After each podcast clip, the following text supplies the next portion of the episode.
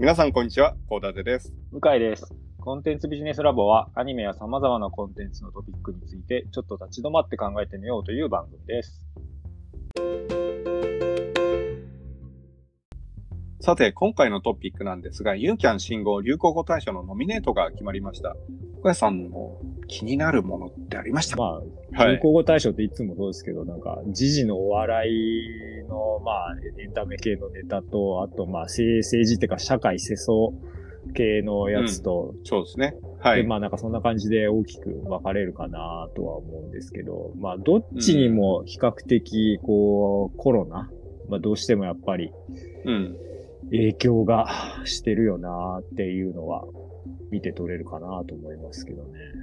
そうですね。コロナ関連で言うと3分の1かもしくは半分ぐらい。そうですね。直接コロナの世相系のやつもそうだし、まあ直接はそうじゃないんだろうけど、まあ例えばソロキャンプとかなんかは、まあコロナのおかげで後押し、勢いが後押しになった、まあキャンプ全体かもしれないですけど、とかいうところもはい。そうですね。あるだろうし、あとは、まあ、これはなんとも言えないですけど、20とか、あの、愛の不時着とかもね、比較的引きこもってるとか、まあ、ソーシャルディスタンスで外出られないうん。時に配信一気に見られるとか、まあ、定期的に見られるというね、配信系のところからガツンといった。まあ、鬼滅もそう、そういう側面はあるでしょうけど、たところとか考えると、まあ、エンターテインメントに関しても、やっぱり今年の流行に関して言うと、まあ、コロナの影響ゼロとは言えないうん並び。まあ、つ森もそうか。ってそうですね。いはい。う印象が、まあ、っていうのが特徴的かなとかは思いましたけどね。僕が意外だなと思ったのが、そもそもコロナっていうのが入らないんですかね、これは。ああ、そうっすね。新型コロナウイルスとか、入らないですね。そうそうそうそうそう。うん。でもそれ入れちゃうと、それで決ままあり確かな感じだからってことなんですに。かね。というか、日本は結局コロナって言い続けるんですね。ああ。コビット、コビットってみんなコビッね、ト。言うのに、日本はずっとやっぱコビットが、コビットが全く定着せず、コビットの前にね、コロナっていうのが定着しちゃったからっていうのもあるかもしれないし、コビットって言いにまあくいですよね。若干言いにくいですけど、あとあ、アルファベットで表記さまあ、れてるんで。なんて読むんだろうみたいなところの表記そうブですねまあ、読みブレは起きそうっちゃ起きそうですけどね。いや、けどコロナは、コロナビールとか、私がまあ比較的近いところで言うと、あの映画館の、こ映画館っていうかまあ総合レジャーのコロナワールドみたいな、コロナってつはいいいイメージの、ところが、なんかうんコロナのせいでこう言われるのかわいそうだから、完全な造語、コビットならそんなに被らないだろうから、日本もコビットで定着してほしいなと、その、出始めた頃思ってたんですけど、全くダメでしたね、日本は。なかなかうまくいかないもんですよね。リモートワークじゃなくテレワーク。岡井さんもテレワークテレワ中ですか？ークってなんか、リモートワークとなんか微妙にニュアンス違いませんって気が若干するんですけど、ああ、まあ、それはあありますなんよね。かあって、はい、リモートワークの方が、か、ワーケーションってそんなに結局流行ったって話もあり。テレワーク、ワーケーションでノミネートされてるみたいですけど、テレんリモートワークまとめてリモートワークでよかったんじゃないのかなとか思いましたね。うん。ワーケーションは憧れのワーケーションって感じです、ね。流行らそうという圧力、意志は感じましたけど、それを感じ取った人たちは若干冷めてたみたいな感じじゃないですか。そうですね。やってみたいですけどね。ままあ、毎日がワーケーションみたいなもんじゃないですか。あ、そう通勤電車に乗らないこと自体が。そうですね。家にいること自体がやっぱ楽しいですよね。なんかね、毎年思いますけど、まあそんなにずれてるとは思わないけど、こう、あれが足りないとか、そのくくりでいいんだっけ？みたいのはどうしてもね、新語・流行語大賞って毎年ありますよね。そうですね。今回お笑いの、うんまあ決め言葉っていうんですかね。それが何件かこう。時を戻そう、ペコパはまだわかるんですけど、まあね、ボルジュクってそこまで流行ってたかなっていうくっつけてお笑い第7世代でいいんじゃないかなとか、あと、フワちゃんが単独で入ってるんですけど、なんか、これも割と、あのー新語・流行語大賞がテレビ的だなっていう気がしてて、フワちゃんなんてもともとね、YouTuber としてはすごかったわけじゃないですか。そうですねそれがテレビに、今年はテレビに出てる回数が多くて、目立ったからフワちゃん単独になってる気がするんですよね。その視点の時点で割とやっぱり新語・流行語大賞の選定委員の人たちも、まあテレビとか大メディアを中心にしか新語・流行語を見てないんじゃないかなっていう感じがします。確かにそれはありますよね。あと面白かったのが、顔芸恩返しっていうのがランクインしてて、これ一瞬、な、なんだろうなと思ったんですけど、半沢直樹ですよ。なんですかね？半沢直樹って入れられない理由があるんですかね？もしかしたらか最初のドラマの時の倍返しだだっての方でしたっけかなんかで入ってましたよね。はい。だったら鬼滅の刃って入れるのはなんかあれですけどね。ああ、確かにそうですよね。うんその作品タイトルそのものが入って略ます。鬼滅だけにするとか、全集中とかにするとか、ああ、確かにそっちの方が。なんかね、微妙に基準がよくわからないですね。でも、この中で、向井さんが実際口にしてた言葉ってあります？流行語。うん新語・流行語大賞の中で。なかなかない感じですね。鬼滅の刃とかね、まあ業界人なので話の中で出てきますけど。普通の人と違う使い方で鬼滅の刃って使ってると思うんで、仕事上な感じなんで、あんまりうん流行語って言われてもなーって感じですよね。うん。まあまあ、多分けど一番口にしたのはやっぱり、あの、愛の不時着じゃないですかね。ああ、それはあるかもしれないですね。第第4四次次韓韓流ブームは一回も使った記憶はないですけど、多分まあ最近鬼滅の刃をご利用しするのを決め腹とか言うらしいですけど、それで言うと僕は多分相当愛の不時着腹をいろんな人にしてるので、そうですそれなので多分一番口走この中ではまあ流行のノミネートの中ではもしかすると一番口走ってるのは愛の不時着かもしれないですね。となると、今年一番の流行語は、向井さんの中だと僕だけですからね。。世の中で広がり考えたらうん鬼滅の刃でしょって話にしかならないと思いますけど。まあそうだな。濃厚接触者とか PCR 検査とかも。まあ、しん、どうだろうね。この辺も微妙ですよね。コロナ関連はどれか一つを抜き出すっていうのもなんか難しくないですかね。まとめてくれりゃよかったんですけどね。ウーバーイーツっていうのも、まあ、コロナには少し Eats ってどうなんですかね？コロナでこう緊急事態宣言出て自粛が始まった頃はすごいわーっと盛り上がった気がするんですけど、まあブームじゃなくてもう定着したのか、まあし、まあ逆に飽きて下火になったのか、まあね、手数料も高いし、配数料も高いしみたいなところもあって、こう下火になったのか、どうなんですかね？僕なんかは始まった頃はちょこちょこ使ってましたけど、最近全然使わないですからね。使わない都心の方じゃないんで、何そもそもあんまりこう対応してる店が多くないんですよ。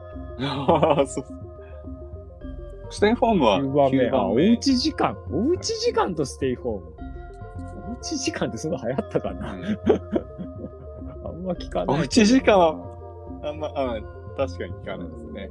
ニニュースとかでも、おうち時間っていうのはあんま見ないかったですよね。難しいですね。こういう流行語大賞とか選ぶのは。まあ何を選んでも文句出るでしょうし。ちなみに、ナンバーうんあ20どうぞに総合的俯瞰的って入ってるんで、きっと選ぶ人たちも総合的俯瞰的に考えたんじゃないですか？いいまとめです。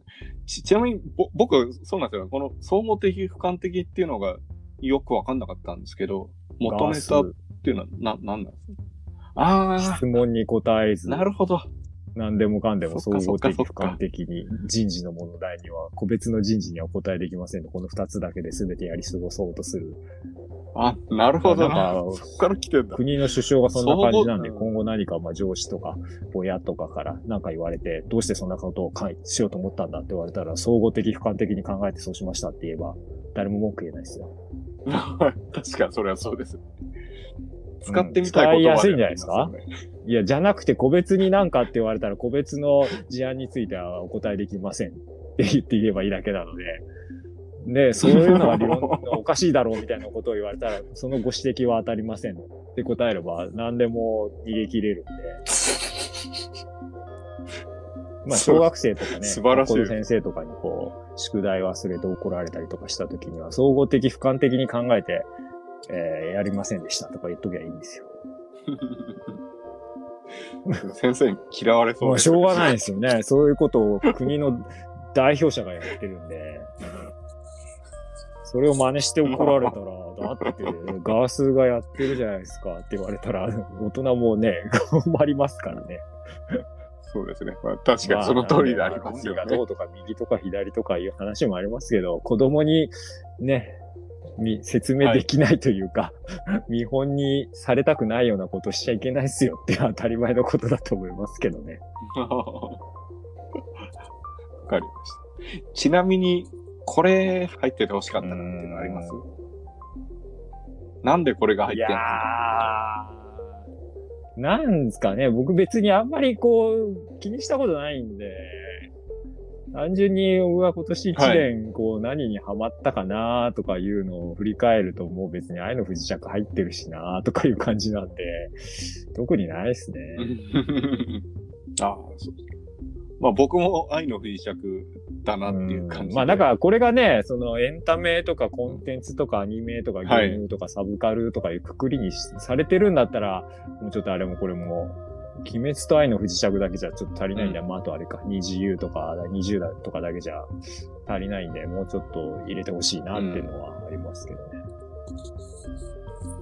あと BTS とかも入って BTS なは、とはいえ今年爆発したって感じでもないじゃないですか。もう去年ぐらいからすごかった印象なんで。うん。あと日本でね、うん活動できてないっていうのが。そうですね。なんか去年の方が BTS は目立ってたような気がしないでもないですけどね、日本国内に関して言うと。うん あ、日本国内はそうですよね。映画とかもあった気がするし。はいはいはい。来年はどんな年になるんでしょうか？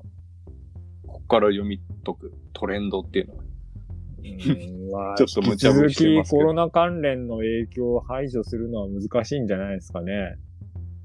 なんかワクチン絡みの話とかなんか出てきたり、はい。そういうまあ、ポジティブな方にコロナが影響していけばいいんですけどね。なんか悪い方だと、ちょっとなーっていうのは気になりますけどね。やっぱりワクチンもそうですけど、まっすぐ目的のところなかなか向かわないじゃないですか。だから、一進一退とか、そういうのが来年ノミネートされるのかな一と思う。般用語はあんま入んないんじゃないですか。一般用語はそうか新しく作られた言葉が見ててもやっぱり多いので、ああ。じゃあ、時を戻そう。ペコパーはやっぱり乗り突っ込まない突っ込みはい。が新しかったっていうか、うん。ところなんで、なんかうんこうして、後にね、これ、はい記録として残った時に、なんか、解釈、これ、文字面だけ見てるとね、なんか正しくこう、コンテキストを理解できないような気がするんで、なんかどうなのかなっていう、そういう、こう、うんワードの選別もあんまよ良くないなっていうのはちょっと気になりますけどね。確かにそうですよね。あの、半沢直樹の倍返しだ、みたいな言葉ではない、まあ僕らはまだいいんですけど、5年、10時を戻そう年経って振り返ってって、はい。顔芸恩返しとだけ書いてあった時に、半沢直樹と結びつくかどうかは、まあ10年ぐらいならいいかもしれないですけど、うん、ね、はい。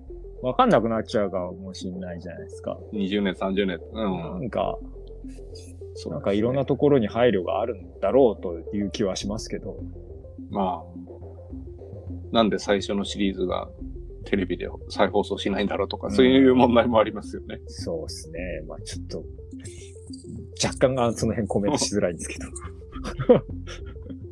いや、まあそう。う んでも今年の中で僕良かったなって思う単語、まあ、ワードは3密ですよね。これなんかコロナ対策で、そうですねあまさしくこれなんだ、コピーライティングのすごい感力みたいな心しました。言葉の伝える時のこういううん。言葉の力みたいな発想力って、なんだろう、はい1億、2億とか、まあ、億円予算をつぎ込むより、このワード一つ思いつく方が効果的じゃないですか。うん。3密ってうまく思いつかないまま、なんか言葉でダラダラ説明して、で、さらに予算を100億、200億とかけるより、このワード一発でボンと、それ以上の効果があるって、やっぱ、コピーライティングの力ってすげえなっていうのは、この3密に関しては思いますよね。うん。そうですね。しかも、さらに、あの、外国にも対応できてるのがいいですよねですか。あれうまくやりましたね。あそうですね 3C でしたっけ、はいあれはなかなか、うん。だから素晴らしいですよね。日本語でも、英語でも、わかりやすく。なかなかそんな、けどこれ最初に3密って思いついた人は、こう、すごいガッツポーズしたんじゃないかと、思うんですよね。そうですよね。三つ音もね、の三つわかりや確かにすいしそうだなっ、短いてし、いう感じ。うん。なんならはい3密って突っ込まれそうだし。そうですね。うん言葉の響きもいいですよね。人間として、なんかこういうのの。思いつけたときはもうなんか勝ったな、ガハハみたいな気分になりますよね。うん。うん、完全にで、実際完全勝利ですしましたからね本当にこの三密で。三密を思いついた人になんか、そうひょ単独で表彰してあげた方がいいと思うんですよね。これ三密じゃなくてなんか本当にしっくりこないなみたいな状態だったら感染者数もう一桁多かったかもしれないですよっていうぐらい三密はわかりやすくう素晴らしいワードですしたねね。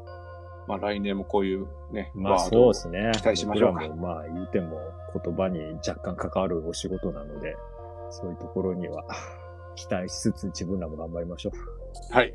頑張りましょう。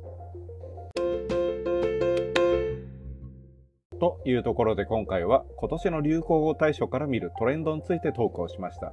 ではまた次回お会いしましょう。